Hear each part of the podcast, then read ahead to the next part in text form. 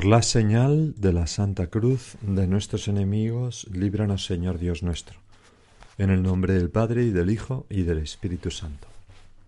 Señor mío y Dios mío, creo firmemente que estás aquí, que me ves, que me oyes. Te adoro con profunda reverencia. Te pido perdón de mis pecados y gracia para hacer con fruto este rato de oración. Madre mía Inmaculada, San José, mi Padre y Señor, Ángel de mi guarda, interceded por mí. El Evangelio de hoy está tomado también del capítulo primero de San Marcos. Estamos, pues, al comienzo de la predicación de nuestro Señor Jesucristo en Galilea. Y la escena que nos narra el Evangelio ocurre en Cafarnaún, donde se instaló Jesús, en un ambiente mm, de euforia y de entusiasmo como correspondía a ese comienzo en que todavía pues los fariseos y los escribas no, no acosaban al Señor, sino que el pueblo sencillo eh, reconocía los signos del Mesías en las cosas que hacía. El Evangelio de hoy forma una unidad con el de ayer, donde se narraba que Jesús entró en la sinagoga, se puso a enseñar, la gente quedó admirada, y más aún cuando expulsó a un espíritu inmundo que le increpaba Jesús, ¿qué tengo que ver contigo, Jesús, Hijo de Dios? Y, el, Señor, con una simple palabra, calla y sal de él, pues cura a aquel hombre de la posesión, ¿no? de ese diablo. Bueno, y después, justo después, ocurrió lo que narra el Evangelio de hoy, que empieza muy significativamente con estas palabras. En aquel tiempo, el tiempo es ese contexto, lo que ha ocurrido en la sinagoga, es un añadido en aquel tiempo que pone la Iglesia, no es que esté en el Evangelio. Bueno, en aquel tiempo, al salir Jesús de la sinagoga, y lo primero que me gustaría comentar es esta frase y un detalle escriturístico, que es como un pequeño paréntesis en la meditación. Es un detalle que tomo del magnífico libro Arqueología y Evangelios del escritor y arqueólogo Joaquín González Echegaray, y que nos va a servir, Señor, con tu gracia, para grabar una idea muy importante en nuestras almas. Hemos leído que al salir Jesús de la sinagoga, el texto original dice aún más claramente que al salir de la sinagoga se fueron derechos a casa de Simón. Pues bien, fíjate, hay un conocido biblista francés de gran solvencia en el estudio de los evangelios, no es una persona mala, ni mucho menos, ni herética, pues este, este francés, analizando las fuentes y la estructura literaria de, de este capítulo del Evangelio, eh, dice que se narran dos relatos totalmente independientes en su origen, la curación del endemoniado en la sinagoga de Cafornaún y la curación, la curación de, las, de la suegra de Pedro en su casa, que leeremos después. Y dice que no tienen nada que ver en el tiempo, pero que Marcos los une de una forma un tanto burda, con un artificio literario de, de acoplamiento que es, pues, al salir, ¿no? Al salir de la sinagoga. Bueno, y entonces este autor eh, concluye que, y leo textualmente, que el vínculo existente entre ambos relatos, eh, la expulsión del, del, endemoniado y la curación de, de la suegra de Pedro en la casa de Pedro, el vínculo entre ambos relatos no es sólido. La jornada en Cafarnaún es una composición teológica. Es decir, es como una es, que eh, eh, Marcos habría, según este autor, agrupado cosas que pasaron en distintos momentos, pues para, bueno, pues para, mm, con una intención teológica. Sin embargo, sin embargo, cualquiera que haya estado en las excavaciones de Cafarnaún puede comprobar que apenas hay, mm, y ahora son cosas que, que, que, que yo y quizás tú también has vivido en primera persona, ¿no? Pues puede comprobar que apenas hay 50 metros entre la sinagoga, de la cual se conservan unas ruinas del siglo IV, pero que la base de las columnas y las piedras del basamento son roca basáltica de la antigua sinagoga del siglo I, es decir, de aquella sinagoga donde tú, Señor, predicaste y dejaste admirado a todas las gentes. Es impresionante cuando estás allí porque te dan ganas de besar la roca. Aquí pisó Jesús Estas rocas escucharon y vieron los milagros de Jesús. Esta roca en la que estoy. Bueno, pues entre esa sinagoga y la casa de Pedro, cuyas ruinas del siglo I también se conservan muy claramente, pues apenas hay cincuenta metros. Es la misma calle separadas por una manzana de casas. Pequeñas, y además, frente a la puerta de la casa de Pedro hay una placita donde bien podría congregarse esa multitud de la que nos va a hablar Marcos cuando leamos el Evangelio de hoy. Así pues, bien pudo ocurrir todo como lo narra Marcos, en una única jornada. Y ese y, es decir, que al salir de la sinagoga, pues sin solución de continuidad, en apenas cincuenta metros, entró en la casa de Pedro. Y el artificio del que nos hablaba este francés no está en el texto evangélico, sino en el refinamiento excesivo de una crítica literaria que desconoce a veces los resultados de otras ciencias históricas, como por ejemplo la arqueología. Bueno, este comentario, Señor, no tiene más objeto que afirmar en nuestra alma esta idea básica. Desconfía de quien, acudiendo a un estudio supuestamente científico, pero que no es más que una hipótesis en la mayoría de las veces, se oponga a lo que dice el Evangelio. Porque tantas veces ocurre que luego pasan los años y aquello que se decía en su momento como científico se descubre que era erróneo. Y la palabra del Evangelio, sencilla, humilde, indefensa, permanece como verdadera. Por tanto, Señor, dame un amor grande a la Sagrada Escritura, para desconfiar cuando alguien niegue tus palabras de vida. Y ahora vamos a leer, cierro ese paréntesis que me parece importante, y ahora vamos con el Evangelio de, de hoy, lo vamos a leer entero.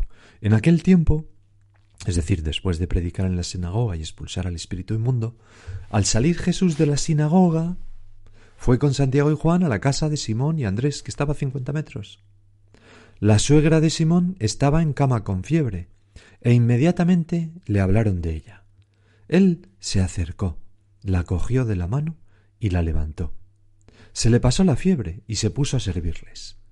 Al anochecer, cuando se puso el sol, le llevaron todos los enfermos y endemoniados. La población entera se agolpaba a la puerta. Curó a muchos enfermos de diversos males y expulsó muchos demonios.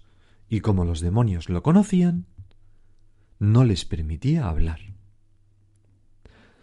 Se levantó de madrugada, cuando todavía estaba muy oscuro, se marchó a un lugar solitario y allí se puso a orar. Simón y sus compañeros fueron en su busca y al encontrarlo dijeron Todo el mundo te busca. Él les responde Vámonos a otra parte, a las aldeas cercanas, para predicar también allí, que para eso he salido. Así recorrió toda Galilea, predicando en sus sinagogas y expulsando, y expulsando los demonios.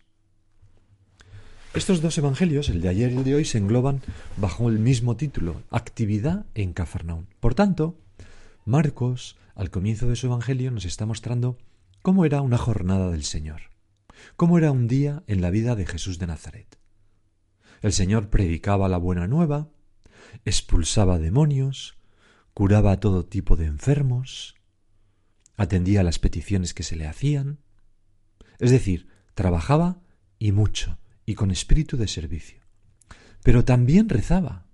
Se nos dice que se levantó de madrugada, cuando todavía estaba muy oscuro, se marchó a un lugar solitario y allí se puso a orar.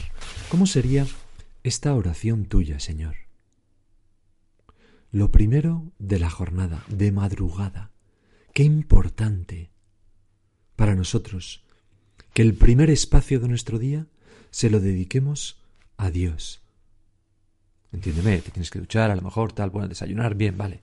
Pero si es posible antes de trabajar, porque no tenemos nada más importante que hacer, no hay mejor manera de empezar el día yo personalmente, ¿no? Recuerdo una época de mucho trabajo profesional, eh, llegando muchas veces muy tarde, siendo marino de guerra, con muchos cambios de planes, navegaciones, cosas tal, que vi claramente, ¿no? Digo, bueno, si, si, si, si no me comprometo a hacer la oración por la mañana antes de todo lo demás, no importa la hora que me haya costado, jamás lograré ser alma de oración, porque me iré, me iré liando. Y decidí firmemente eso. Y me sirvió muchísimo. Me imagino que a ti también te puede servir, ¿no? Señor, se levantó de madrugada, cuando todavía estaba muy oscuro, se marchó a un lugar solitario y allí se puso a orar. Señor, ojalá yo me comprometa contigo a esto. Y luego podemos fijarnos que el Señor busca silencio, recogimiento, un lugar solitario. Tú y yo, para rezar bien, también necesitamos recogernos. No es muy difícil rezar en el coche conduciendo. Es muy difícil. No digo que no se pueda hacer, pero es muy difícil. Es muy difícil rezar mientras estoy haciendo otra cosa. Es muy difícil mm, rezar, interrumpir para mirar un WhatsApp o para hacer tal cosa, volver, volver a poner, recobrar el hilo. Eso es muy difícil. El Señor no rezaba así, sino que se marchaba a un lugar solitario, estando oscuro, en medio de la naturaleza, y ahí en esa soledad acompañada por Dios, pues ahí rezaba con los pies bien firmes en este mundo, pero la mirada al cielo. Y Señor, me imagino que hablarías al Padre de los apóstoles recién elegidos, como hablas de ti, como hablas de mí, al Padre, de las personas a las que habías encontrado y curado ese día. Tantas veces en nuestra oración llevamos las cosas que nos han pasado ese día, las personas con las que hemos estado, las ponemos en manos de Dios. Le preguntarías al Señor, al Padre, por sus planes, ¿qué hago ahora, Padre? ¿Por dónde sigo? Y escucharías su respuesta, ve a las aldeas cercanas para predicar también allí. Y así ibas pasando el tiempo, aunque teníamos mucho que hacer, y todos te buscaban, pero tú buscabas sobre todo la oración con el Padre. De hecho, Pedro, al encontrarte, aún no te conocía y, suficiente y no sabía que tú, para ti lo primero era la oración, como que te reprocha un poco y te dice, todo el mundo te busca. A veces, también a nosotros, Señor, nos busca todo el mundo, precisamente cuando estamos la oración, haciendo la oración. Pero tenemos que resistirnos, tenemos derecho a gozar del trato con Dios, pues esos minutos cada día, esos veinte minutos, esos quince minutos, esa media hora, o cinco minutos, dependerá cada uno el tiempo que dedique a rezar diariamente. Todo el mundo te busca, pues muy bien, pues que sigan buscando. Yo tengo derecho a estar a solas con aquel que amo por encima de todas las cosas, con mi Padre Dios, o con Jesucristo, o con el Espíritu Santo. Sigamos con el texto. Al encontrar, mejor dicho, al entrar en casa, descubren que la suegra de Pedro, que vivía en esa misma casa, estaba en cama con fiebre. Piensa que entonces no había antibióticos, ni frenadol, ni... y bueno, cualquier cosa podía ser bastante grave, llevarse a alguien pues a la tumba. Y el Señor, aunque probablemente estaría cansado, se acercó al decírselo, se acercó, es decir, no hace el milagro a distancia, no la manda a traer arrogantemente, sino que Él va a ella.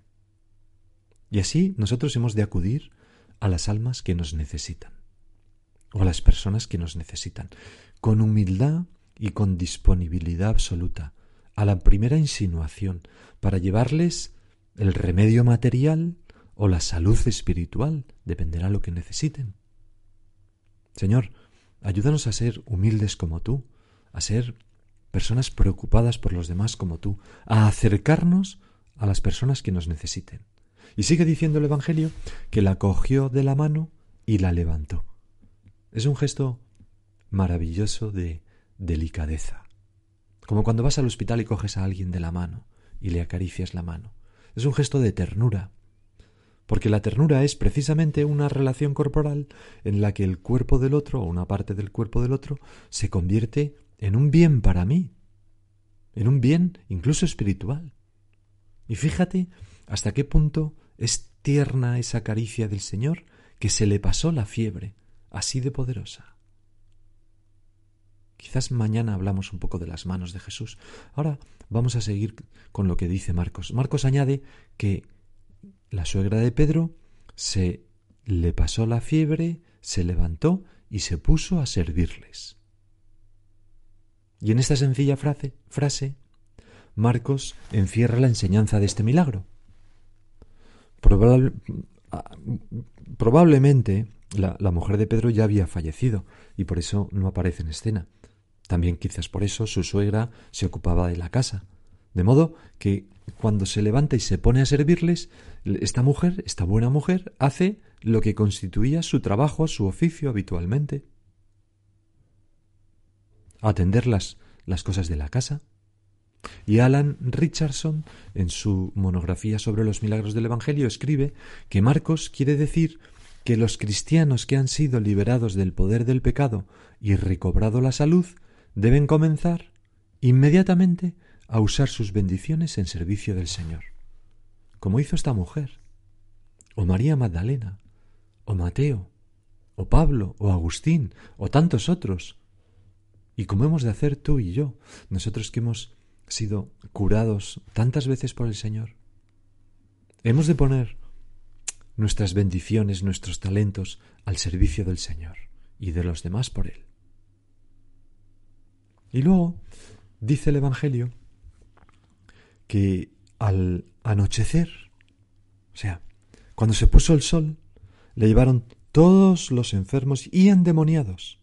La población entera se agolpaba a la puerta, curó a muchos enfermos de diversos males y expulsó muchos demonios, y como los demonios lo conocían, no les permitía hablar.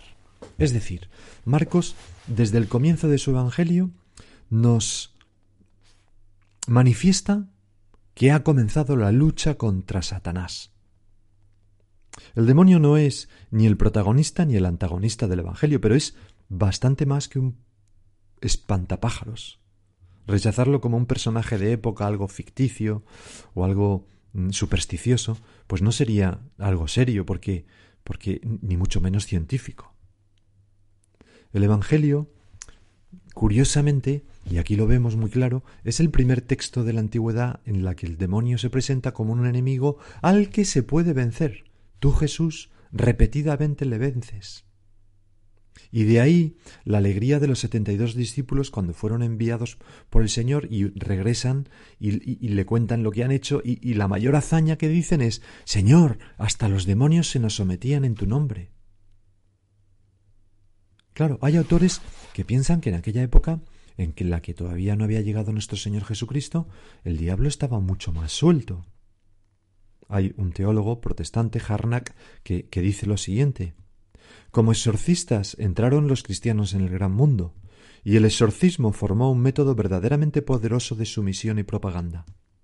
No fue simplemente cuestión de exorcizar y derrotar a los demonios que vivían en los individuos, sino también de purificar de ellos toda la vida pública porque la época estaba sojuzgada por el maligno y sus hordas.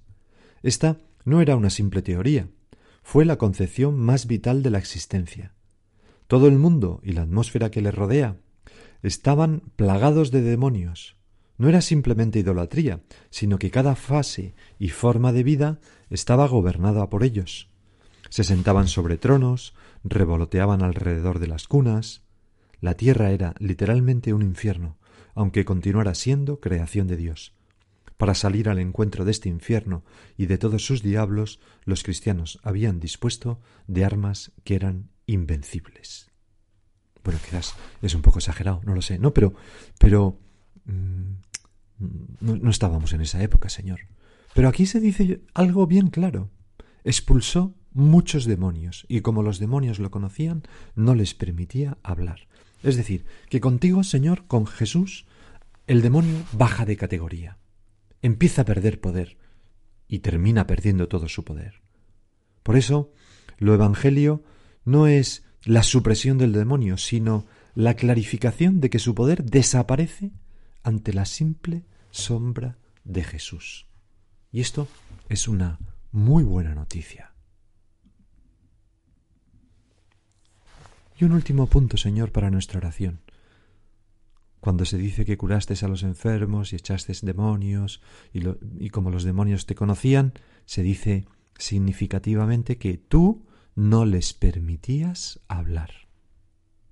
A aquellos que dicen, sabemos quién eres, el Hijo de Dios, eh, que hay entre tú y yo, Hijo de eh, Jesús de Nazaret, tal. Bueno, aquellos que estaban como propagando la, grandeza de nuestro Señor, Jesús no les, no les permite hablar. Siempre aparece Jesús tan humilde, tan poco aficionado a los alardeos, tan mm, tímido y delicado y recatado para no ofender su humildad, que es para nosotros un ejemplo, Señor. Porque a veces, cuando alguien habla bien de mí, parece que le damos mm, le damos cuerda. sigue, sigue, sigue, que esto es maravilloso. Y nosotros somos tan vanos tantas veces. Señor, enséñanos a ser humildes. En fin, se nos ha hecho la hora.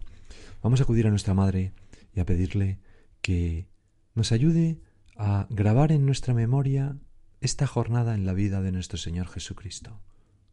Y intentar reproducirlo a diario, que nuestro día nosotros cumplamos nuestro trabajo en servicio a los demás, que trabajemos mucho y bien, que prediquemos el Evangelio. Y también que no dejemos de, de madrugada, cuando estaba muy oscuro, marchar a un lugar solitario y ponernos a orar. Se lo pedimos a nuestra Madre la Virgen y ahora sigue tú por tu cuenta.